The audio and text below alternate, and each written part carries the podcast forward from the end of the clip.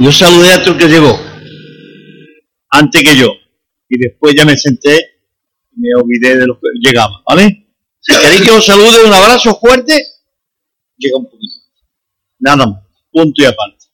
Bien, no sé, ya me sentado a David, pero antes yo quiero decir que hay dos personas con las que yo lloro cuando canto.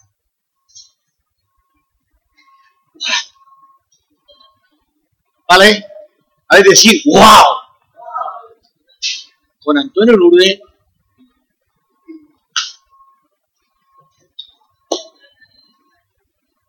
Bueno, Antonio, eh, Mame y, y, Agustín, ustedes le, ve, le ven, ustedes le ven, bueno, son hermanitos que vienen de Córdoba a cantar, está bien, canta bien, está bien.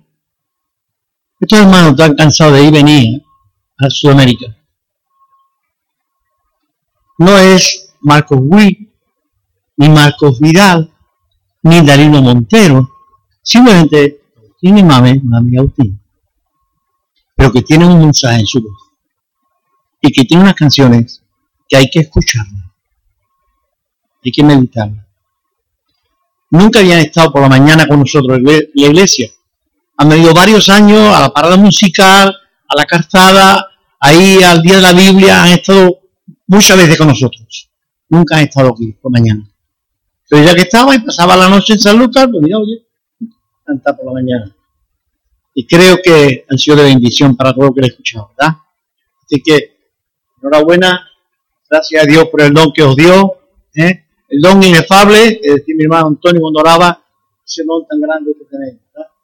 Gracias por ello y por estar ahí con nosotros esta mañana y por hacernos pasar un rato tan, tan agradable con la música de nuestra tierra, que la que muchas veces levanta los sentimientos que no se puede aguantar. Bien, paso ahora a ver mi hermano. ¿Vale? Pero antes yo quería decir algo porque Rubén, pastor, dijo que el que no tenga la Biblia que coja el móvil. Y digo que hagan como yo, que lo apaguen. Se lo metan en el bolsillo y si suena es que no lo ha apagado. Si no lo pone en el suelo y taconea encima, dile que se calle. ¿Vale? Bien, solamente esto como modo de introducción. A mi hermano David, yo le conozco años, muchos años, pero quiero traer a memoria algo que dice el texto de, Mateo, creo que 6, por ahí, por ahí, que lo que se hizo en oculto se va a decir en público. Bien, cuando el en nuestra mente estamos gestando, digo, gestar, gestando comprar un edificio. Hermano, las pilas se me han acabado. Estamos gestando, yo mandé un, una serie de cartitas a mis iglesias de la federación, mis hermanos, y algunos contestaron, otros pero de medida del campo, un hombre que se llamaba también como tú, David, ¿no? Manuel, Medina del Campo, Manuel Prieto, la iglesita de ahí, dijo, hermano, les vamos a prestar 100 mil pesetas, que no era poco dinero en aquella fecha, eh, a fondo, no, no a fondo perdido, sí, sin interés, sin interés. ¡Wow! Que yo era, ¿sabes? Y bueno, Tardamos casi un año y pico, dos años en encontrar la casa. Cuando encontramos la casa, hicimos contrato, pagamos una parte dijimos, al mes le daremos 100 mil. Porque para mí la promesa de la familia Prieto era como me lo hubiese dicho el día antes.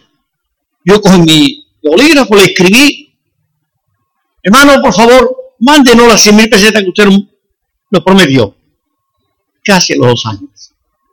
Entonces él dijo, hermano, no te la voy a cobrar.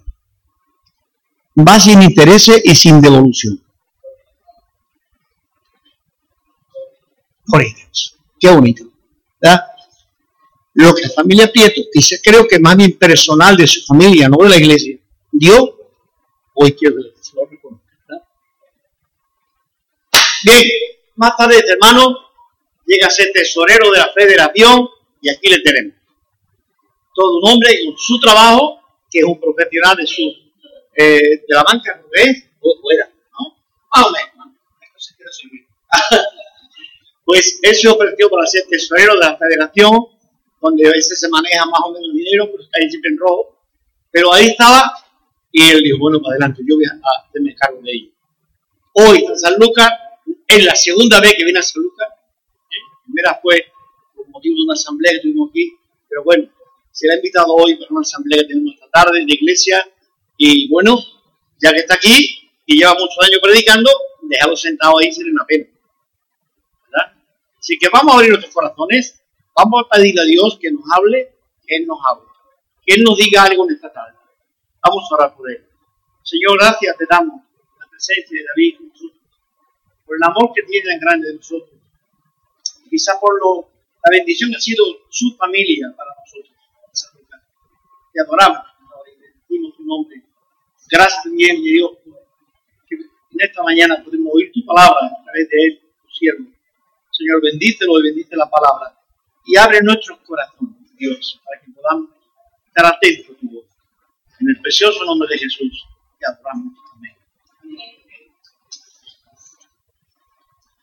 Gracias, Pepe. Pepe hemos coincidido muchas veces en la asamblea de la federación y solamente hay una cosa que quiero corregir en lo que ha dicho y es quizás el don. Soy David Secas. ¿Que soy David Secas? bueno, pues sí, ha, dicho que soy tesorero de la federación desde hace años, cuando el anterior eh, tesorero tenía que jubilarse. Y se habló a asambleas y en la junta de la federación y entonces me ofrecí voluntario. Tengo esa mala costumbre. No sé decir que no. No sé qué decir que no. Solamente le he dicho una vez que no a Pepe porque no nos entendimos. Me invitó a que viniera a estar con vosotros como consecuencia del 50 aniversario creo que era, y unas semanas antes dije, mira, no puedo ir. Yo pensaba que venía simplemente invitado. Unos años más tarde me ocurrió algo parecido, cuando me invita un pastor ya veterano y con el Señor al que celebraba su boda de diamante. ¿Alguien celebró bodas de diamante aquí? Bueno, quisiera que llegarais todos, y yo también. La de diamante son a los 65 años.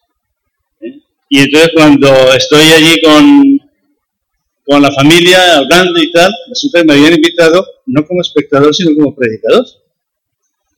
¿Verdad?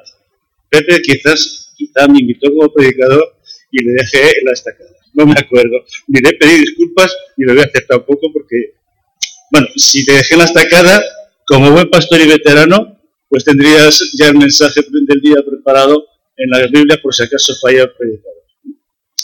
Así que nos conocemos hace muchos años. Pero yo nací en Medina del Campo, he vivido salvo año y medio fue, eh, siempre en Medina del Campo. Y cuando el pastor que teníamos fue entrando en años, pues David, buscamos pastores y no hay. Y tú eres el, más avejado del lugar. Prepárate. Y lo consiguió, no supe decirle que no. Así que llevo treinta y tantos años eh, predicando y pastoreando la iglesia en Medina del Campo y en Valladolid. Tenemos dos lugares de culto y tengo alguna ayuda también, pero he pasado pues mi juventud, mis dudas, mis problemas también, como quizás eh, con Rubén, a lo mejor tenéis también alguna metedura de pata, pues yo tampoco he estado exento. Somos hombres que de voluntad queremos adorar y queremos adorar a Dios. Así que el próximo año, en el mes de abril, el primer fin de semana, les voy a decir algo que es secreto y todavía no está del todo cerrado. Pero tendréis la oportunidad de conocer a muchos eh, pastores y hermanos de la federación, porque la asamblea de la federación el próximo año se va a celebrar aquí en San Fernando, a la puerta de casa. ¿eh? Será asamblea y será congreso también, así que por lo menos el sábado y el domingo, pues podremos volver a saludaros otra vez aunque yo soy muy despistado, vosotros sabéis que yo me llamo David, pero me quedo con el nombre de algunos que seguro que cuando salga se me volverán a olvidar. Soy así. tengo muchos defectos en mi cuerpo y uno de ellos es la memoria, me va, me va apañando. Cuando Rubén me hablamos en la asamblea en marzo, eh, ya en Gandía, pues me planteaba unas dudas que, que, tenía sobre el tema de economía. Estuvimos hablando y dije, ¿tú podrías venir a nuestra iglesia? Vale, no tengo problemas. Así que, pues aquí estoy. Esta tarde hay una asamblea de iglesia en la que todos que seáis miembros de la iglesia estaréis y podemos hablar de ello. Pero no, no os asustéis, no he venido a hablar de diezmos. ¿eh? Esta mañana no. Está relacionado al dinero y, eso sería pegadizo. No quiero, no quiero compartir con vosotros una experiencia de Jesús. Y os invito a abrir la Biblia, que la tengáis abierta. En el Evangelio de Lucas, en el capítulo 22, versículo 39.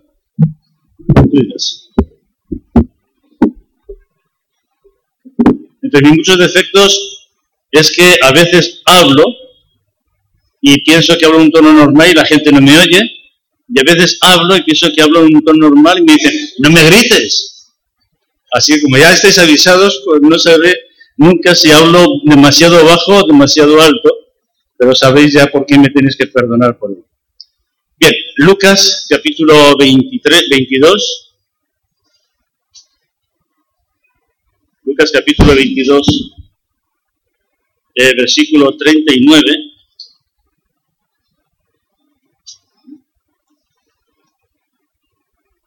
Dice que es, eh, por poner un poco en contexto, después de esa última cena del Señor, que ha estado hablando con los discípulos, que no ha instituido, lo conocemos como la mesa del Señor, la Santa Cena, ese momento tan íntimo de Jesús con los discípulos, y después de exhortarles acerca de la grandeza que es servir a Dios eh, voluntariamente, también eh, aquí Lucas mete aquel momento en que el Señor habla con Pedro y dice, me negarás, y dice Pedro, ni hablar, yo soy el más valiente de todos. Pero bueno, conocéis la historia sin duda y si no, podéis leerla luego con atención en casa. El pasaje sobre el que quiero compartir con vosotros esta mañana es eh, el versículo 39. Dice que salió y se fue, como solía, al monte de los olivos, y sus discípulos lo siguieron. Cuando llegó a aquel lugar, les dijo, orad para que no entréis en tentación. Se apartó de ellos a distancia como de un tiro de piedra, y puesto de rodillas, oró, diciendo, Padre, si quieres, pasa de mí esta copa, pero no se haga mi voluntad, sino la tuya. Entonces se le acercó, se le apareció un ángel del cielo para fortalecerlo. Lleno de angustia, oraba más intensamente y era su sudor como grandes gotas de sangre que caían hasta la tierra. Cuando se levantó de la oración y fue a sus discípulos, los halló durmiendo a causa de la tristeza y les dijo, ¿por qué dormís? Levantaos y orad para que no entréis en tentación. Dice el texto de ahí, se había recibido a Jesucristo. ¿Cómo dice?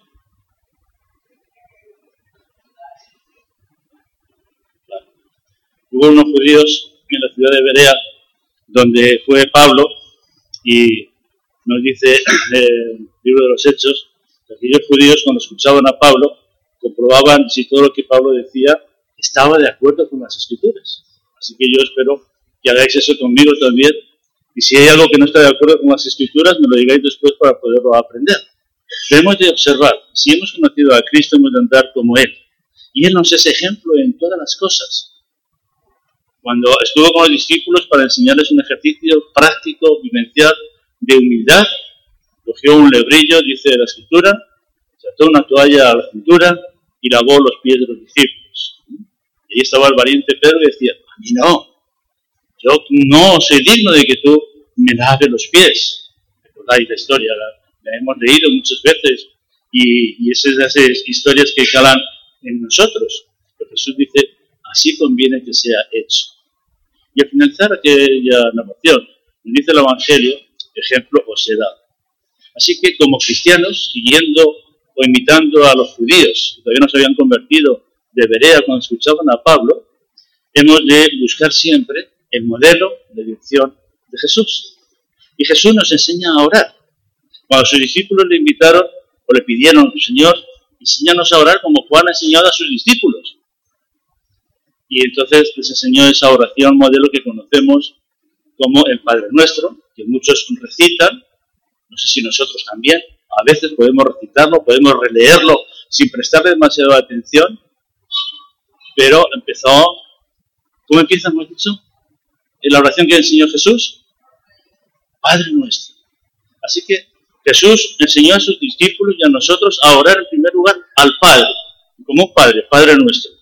Y vemos en este pasaje que hemos leído cómo Él se dirige al Padre. Dice, si lo tenéis a la mano, el versículo 41, 42. Padre, Padre. Así que es a quien debemos orar. Entonces, el ejemplo que tenemos y la oración es algo que hemos de vivir constantemente. No sé si vosotros, porque me he hablado con Rubén al respecto, cuando hablamos sobre predicar, digo, ¿quieres que predique sobre algo en particular? Dice, no, porque vas a estropear lo que yo estoy enseñando sobre la iglesia. Bueno, eso me lo pensé yo. Dije, no, no quiero edificar sobre eso porque tendría que escuchar lo que habría predicado para poder añadir algo, si no iba a repetir. Y tenía en mi corazón esto que lo hacía poco, había estado compartiendo con los hermanos en Valladolid sobre el libro de Lucas, llevamos unos cuantos años. Si yo creo que esto puede ser apropiado. Porque muchas veces nosotros los cristianos, pues nos parecemos a Daniel. Dice el libro de Daniel que él oraba tres veces. Y nosotros cristianos, más de las veces, nos parecemos a Daniel. Oramos dando gracias por el desayuno, hoy lo hizo a en casa, oramos dando gracias por la comida, y dando gracias por la, la cena y el día. Y más o menos está siempre alrededor del banquete. Mi mujer dice, no sabes celebrar nada si no hay comida de por medio. Yo se recibo y se me pega todo. ¿eh? pero hay más tiempo para eso. Y entonces Jesús nos es ejemplo. Nos es ejemplo en muchas ocasiones y he elegido esta porque es algo que tiene que animarnos a los creyentes para orar. Dice el versículo 41 que él, puesto de rodillas, oró. Y cuando meditaba en esto, pues me hacía pensar, pocas veces oro de rodillas. Hay algunos hermanos que vienen especialmente de Latinoamérica y les observo cuando antes de empezar el culto, ellos se ponen de rodillas y oran. ¿Estarán equivocados estaré equivocado yo? Si Jesús oraba de rodillas. Luego me acuerdo también de aquellos que para orar van a un sitio determinado, donde tienen, han provisto, han preparado, o quizás para diferenciarse de aquellos que no tienen posibles, tienen ahí un buen reclinatorio con el mullido para orar. Pero esto está en contra de lo que Jesús enseña.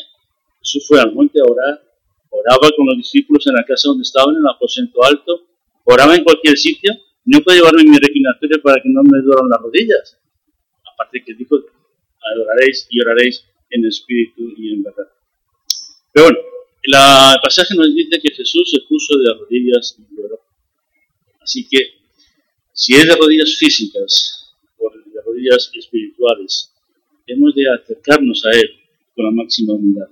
Porque ellos tenían la costumbre de orar de rodillas como postrados, puesto el rostro en tierra, dice como el pasaje paralelo de Mateo o de Marcos, puesto la cara en tierra. Esa era la costumbre que había en aquel lugar, en aquella época. Así que no quiero decir aquí tengamos que poner reclinatorios o que tengamos que orar de rodillas o que no, podemos orar en cualquier posición digna siempre que nuestro corazón se haya humillado delante de Dios. Pero no es importante el cómo, sino el qué.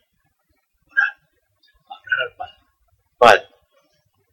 Y esta ha sido la herramienta, la medicina, que encontramos tanto en el Antiguo como en el Nuevo Testamento, la recomendación de la palabra de Dios. Es una receta magnífica para solucionar nuestros problemas. Fijaos que dice en el versículo 40 al final, orad para que no entréis en tentación.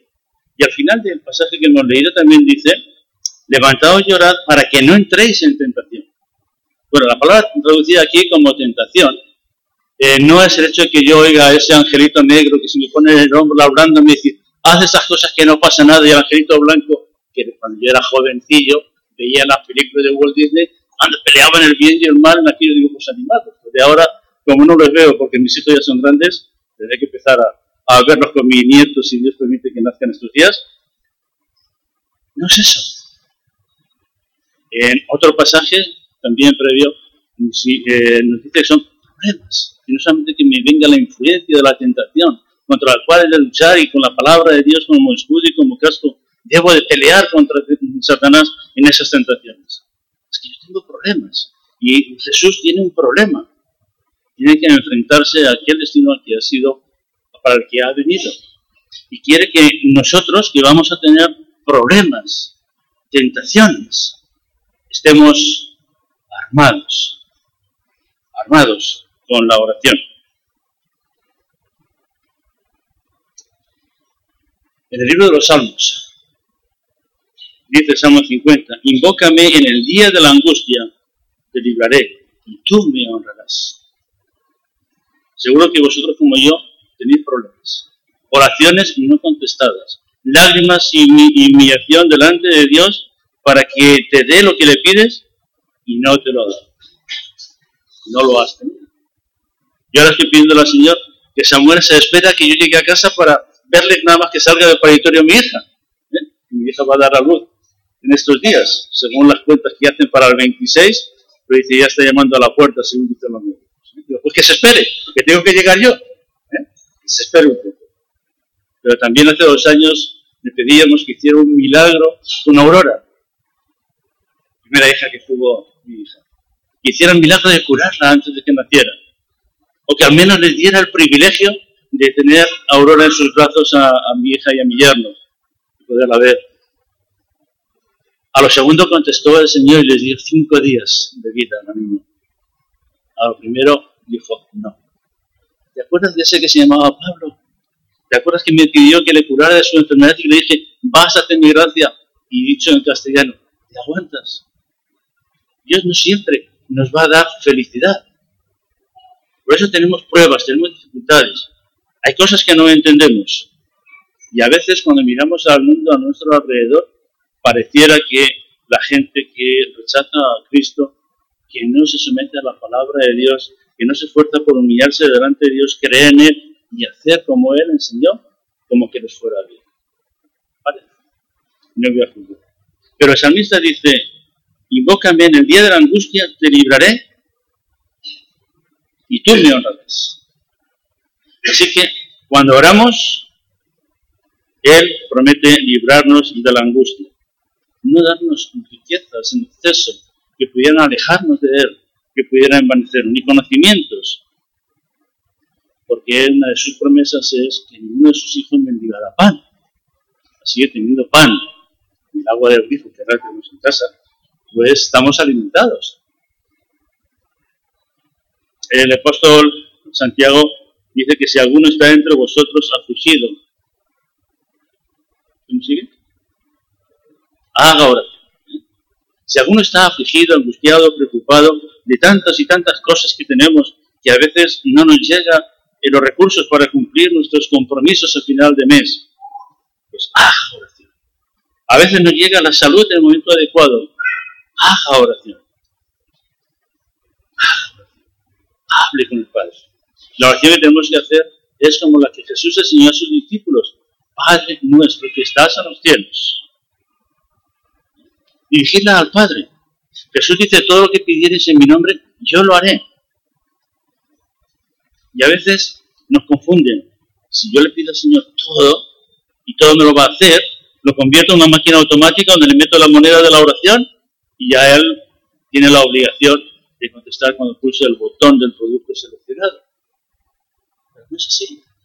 Su ejemplo en este momento tan crucial, donde se va a enfrentar a la realidad de enfrentar, encargar con nuestros pecados en la cruz, ¿cuál es? Si puedes, que pase de mí esta cruz. Ayúdame en la aflicción. A los discípulos está diciendo, Orad para que no entréis en tentación. Orad cuando estéis afligidos. Orad cuando estéis tristes. también tenemos que orar cuando estamos alegres y darle gracias por tanta bendición y tantas cosas que nos da. Cuando miramos en la, historia de hombres del Antiguo Testamento que son grandes valedores y grandes siervos de Dios, encontramos, por ejemplo, a un tal Jacob. Jacob conocéis mucho de la historia que se narra en el libro de Génesis. Es un hombre que robó la primogenitura a su hermano, según unos. Negoció con él y se la cambió por aquel guiso tan especial. Así que para unos sería que lo había robado, para otros simplemente que había hecho un buen negocio. Pero no obstante, se fue, se fue de su tierra, de su familia, durante unos años y clamaba a Dios. Y entonces, cuando Jacob va a regresar a su tierra, Dios le enseña astucia. Y el tema de los eh, derechos que se habla ahora de hombres y de mujeres, eh, cuando yo era niño me enseñaban urbanidad. El primer campamento que fui de adolescente en Algeciras pues la esposa del pastor Arturo Gutiérrez, doña Ani, doña Ani porque yo era muy jovencillo, 12, 14 años, y era una, mujer que peinaba canas desde hacía tiempo. No creo que se las pintara, enseñan suyas. Nos enseñaba, una de su clase era la de urbanidad, y nos decía que teníamos que ceder el paso a las mujeres, que teníamos que esperar a que fuera la mujer, especialmente las mayores, a quien iniciaran el acto del saludo. Que no deberíamos de saludar nunca con la mano enguantada. A las mujeres sí que le estaba permitido, a los hombres no. Estoy hablando del año 1972, y que alguno de vosotros no habíais nacido.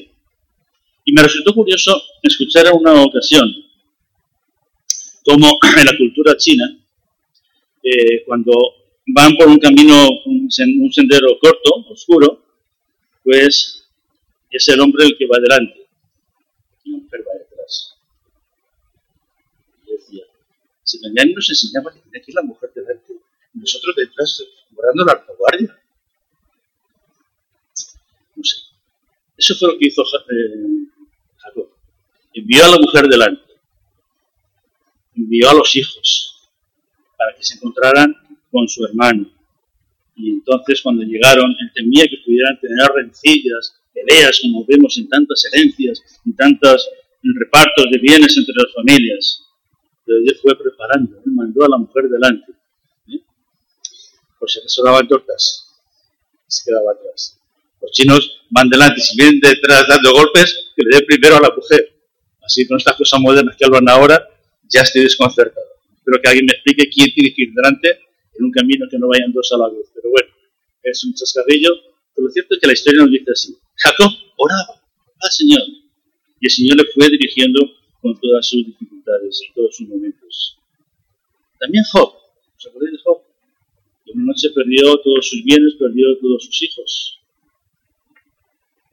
Se quedó sin nada, era un hombre muy rico en la época en su tierra y se quedó sin nada. Y no solamente se quedó sin posesiones, se quedó sin salud. Dice que con un ladrillo trataba de rascarse las heridas que tenía en la piel y que la mujer dijo, maldice a tu Dios y vete, muérete. ¿Qué estás ahí diciendo que tu Dios te ama? No se ve por ninguna parte, nos hemos quedado sin criados, sin hijos. Todo eso que tenemos, conocemos en la historia de Job. Pero Job glorificaba a Dios. ¿Era feliz? Pues algunos dicen que cuando oramos a Dios seremos felices porque nos dará todo lo que le pidamos. ¿Qué le podía pedir Job? Cuando eso, aquello ocurrió, nos dice la escritura, que Job oraba y sacrificaba todos los días en favor de sus hijos, por si acaso se comportaban mal. Por si acaso.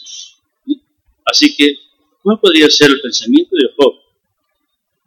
O el mismo el tuyo en su pellejo ante esas situaciones. Se nos dice también otra historia que es, vivió Ezequías. Ezequías vivió un momento en que Jerusalén estaba siendo asediada por Sennacherib. Sennacherib se burlaba de Dios y Ezequías oró a Dios. Llegado un momento, el Señor contestó esa oración también, ante la angustia de Ezequías y su séquito. El pueblo y el ejército de Sennacherib oyó un ruido en la noche y pusieron pies, se fueron y dejaron de asediar aquella, a la ciudad en aquel momento. Ezequías, su pueblo, oró. Lo mismo hizo Jesús en ese momento de máxima y misteriosa agonía que no podemos entender claramente. Oró. Padre, si puede ser, y pasa de mí en esta cosa.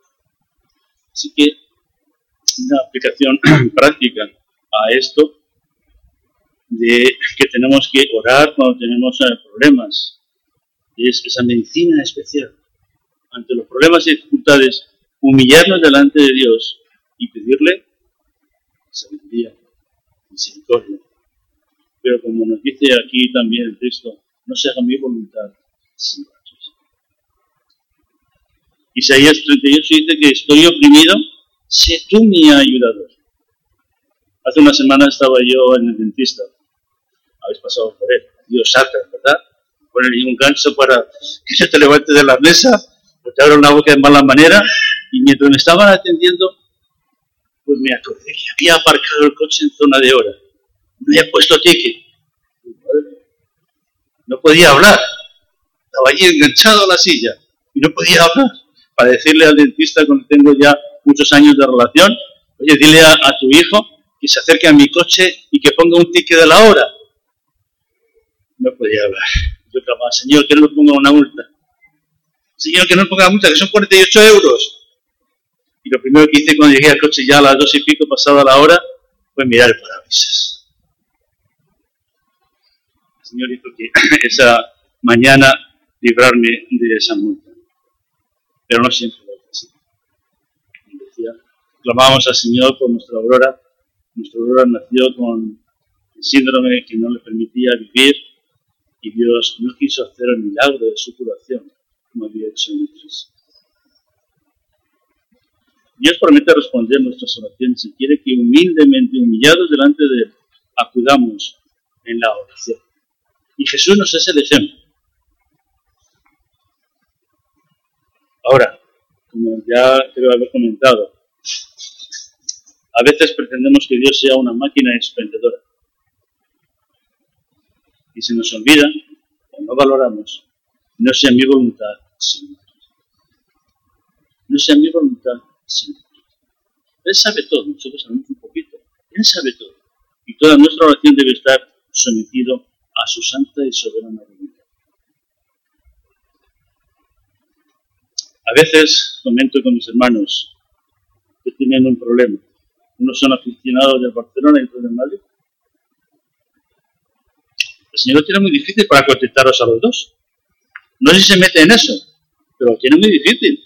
Porque uno dice que gane el Madrid, otro que gane el Barcelona. Y los dos no pueden ganar a la vez. Así que se lo ponéis difícil. No sé si se mete, pero a veces nuestras oraciones son contradictorias. No tenemos claro lo que queremos pedirle al Señor.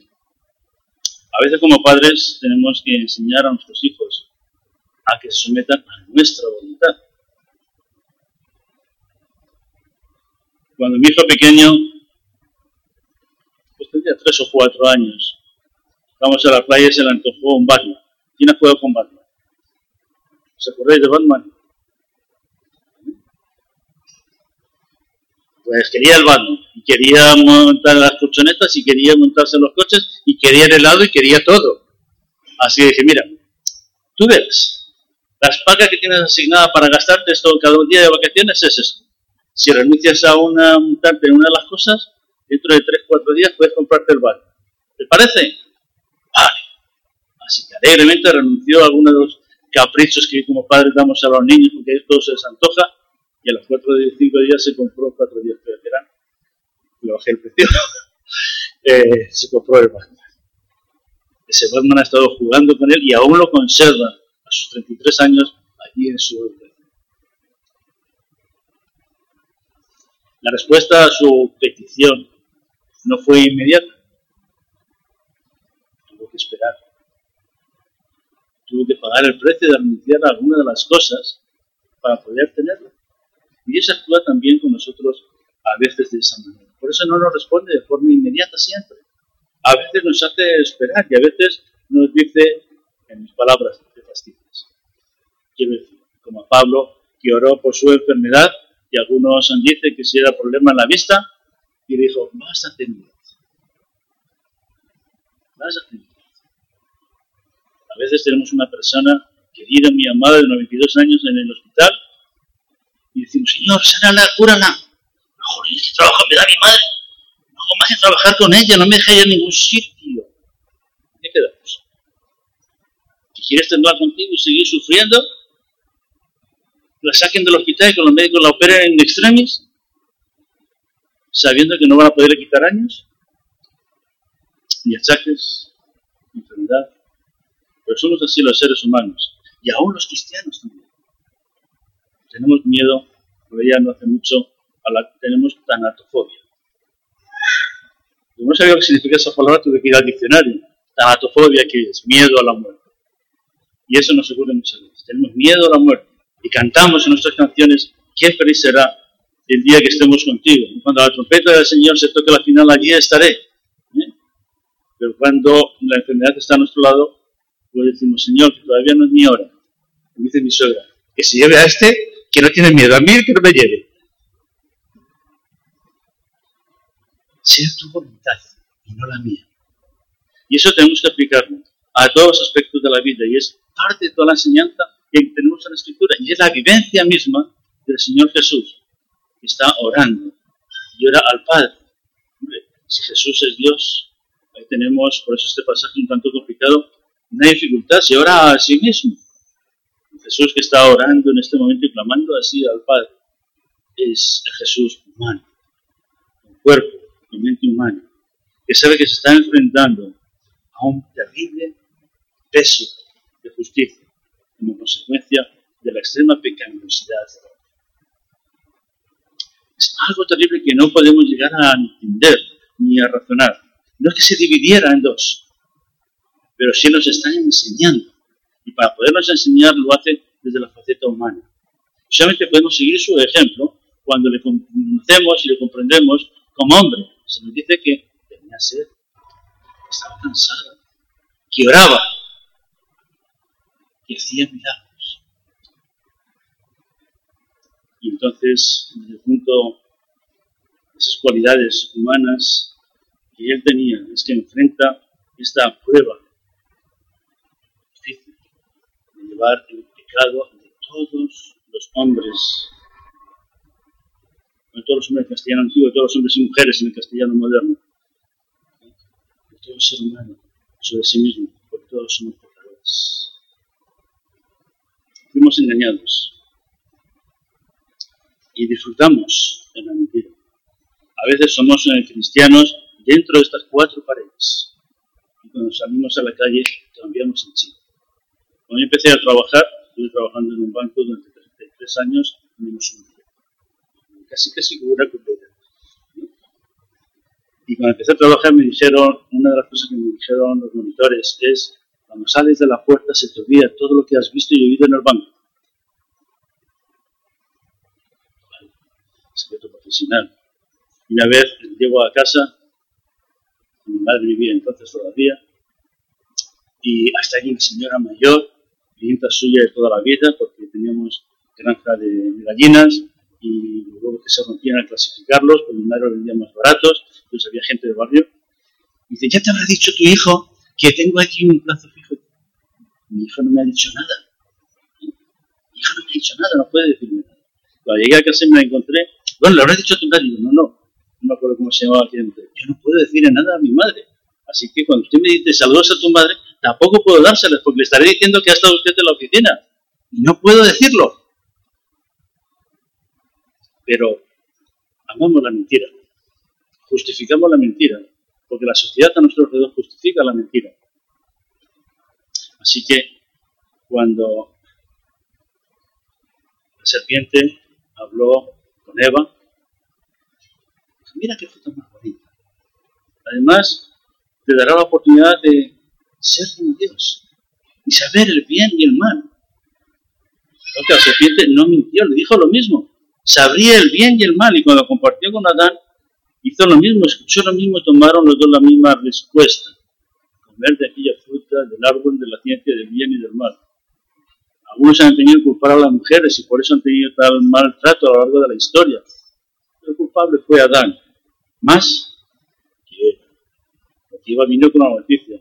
Y quizás embaucada por aquel vendedor astuto de la serpiente, podría haberla cegado y no haber entendido bien las consecuencias, beneficios o perjuicios que había tenido aquel pecado. Pero Adán ya podía pensar en frío. ¿Cómo cambia la historia que nos contaban cuando íbamos a, a la catequesis o a la escuela dominical o en el colegio que nos enseñaban la historia sagrada?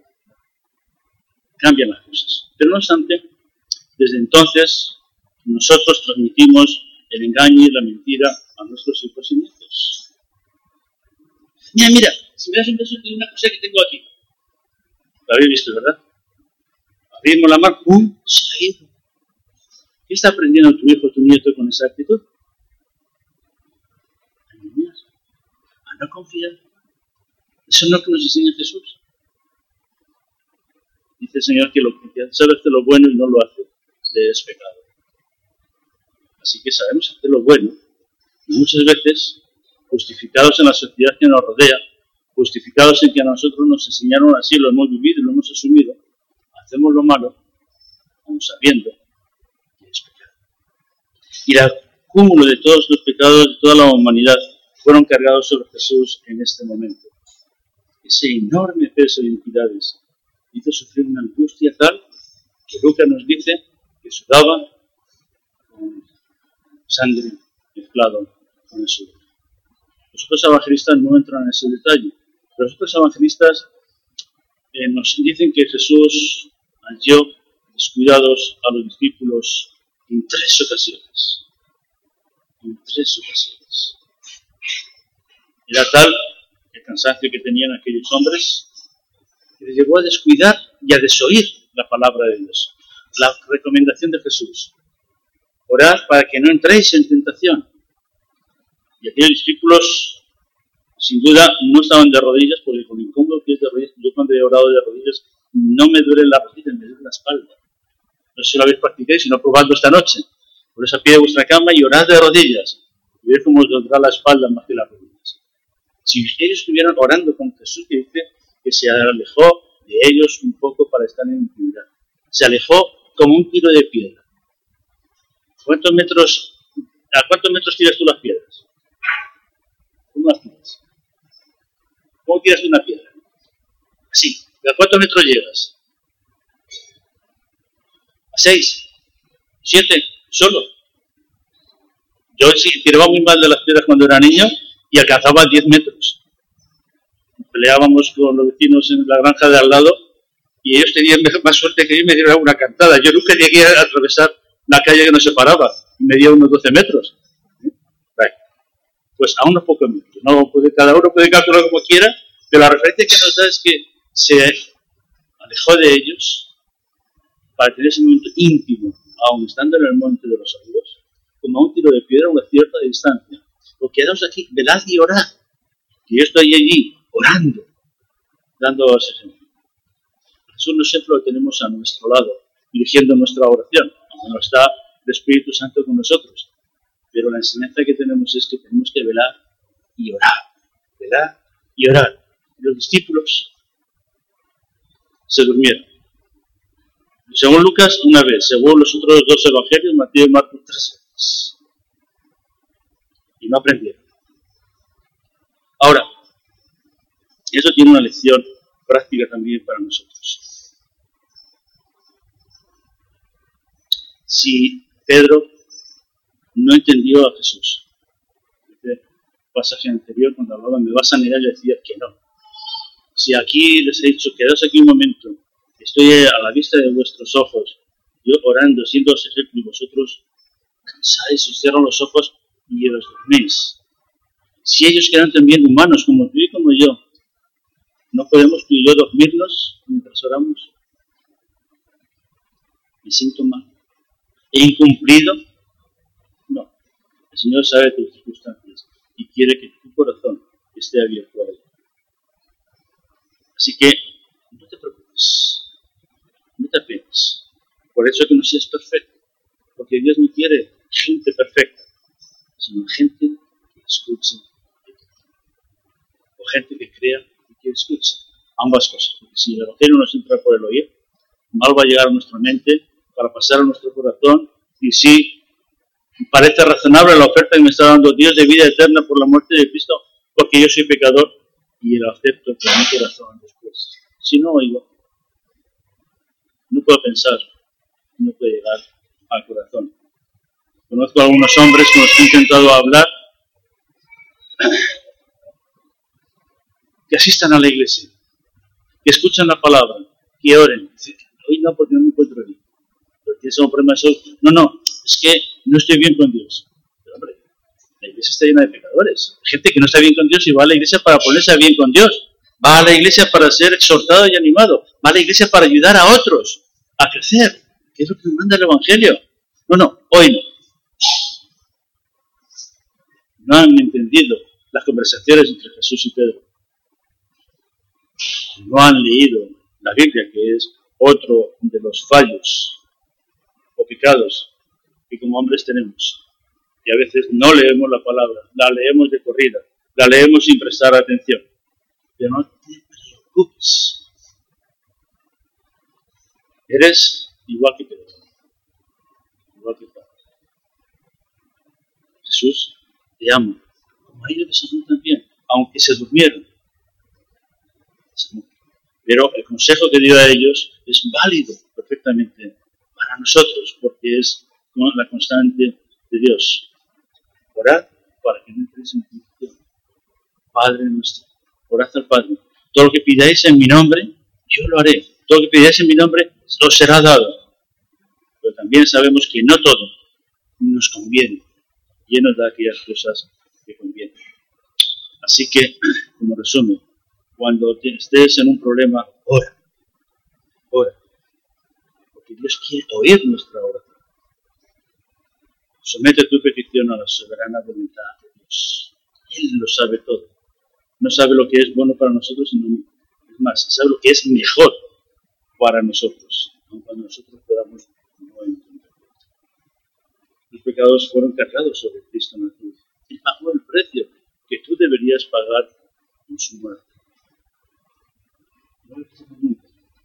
Los pecados que hicimos antes de creer en Él. Los pecados que cometimos antes de ser bautizados. Los pecados que cometamos antes de dejar nuestra existencia sobre esa tierra. Ya fueron perdonados. Pero Jesús siempre decía, y no peques más. Ve y no peques más. Así que la constancia nuestra debe ser huir de la tentación. Tal vez la tentación pueda revolotear en nuestras cabezas y nosotros tenemos que tomar la decisión última de dejar que anide en ellas y que genere el pecado, orar para que esa tentación desaparezca. Y tampoco olvidemos que no somos héroes. No somos héroes, no nos entristezcamos y no podemos permanecer firmes siempre. Pero valoremos cuando hemos fallado como discípulos, arrepentámonos y pidámonos al Señor sabiduría y fortaleza. Intentémoslo una y otra vez, confiemos en que Jesús nos, llama, nos ama y Él es el que nos ayuda en todas las situaciones. Que Él sea la bendición.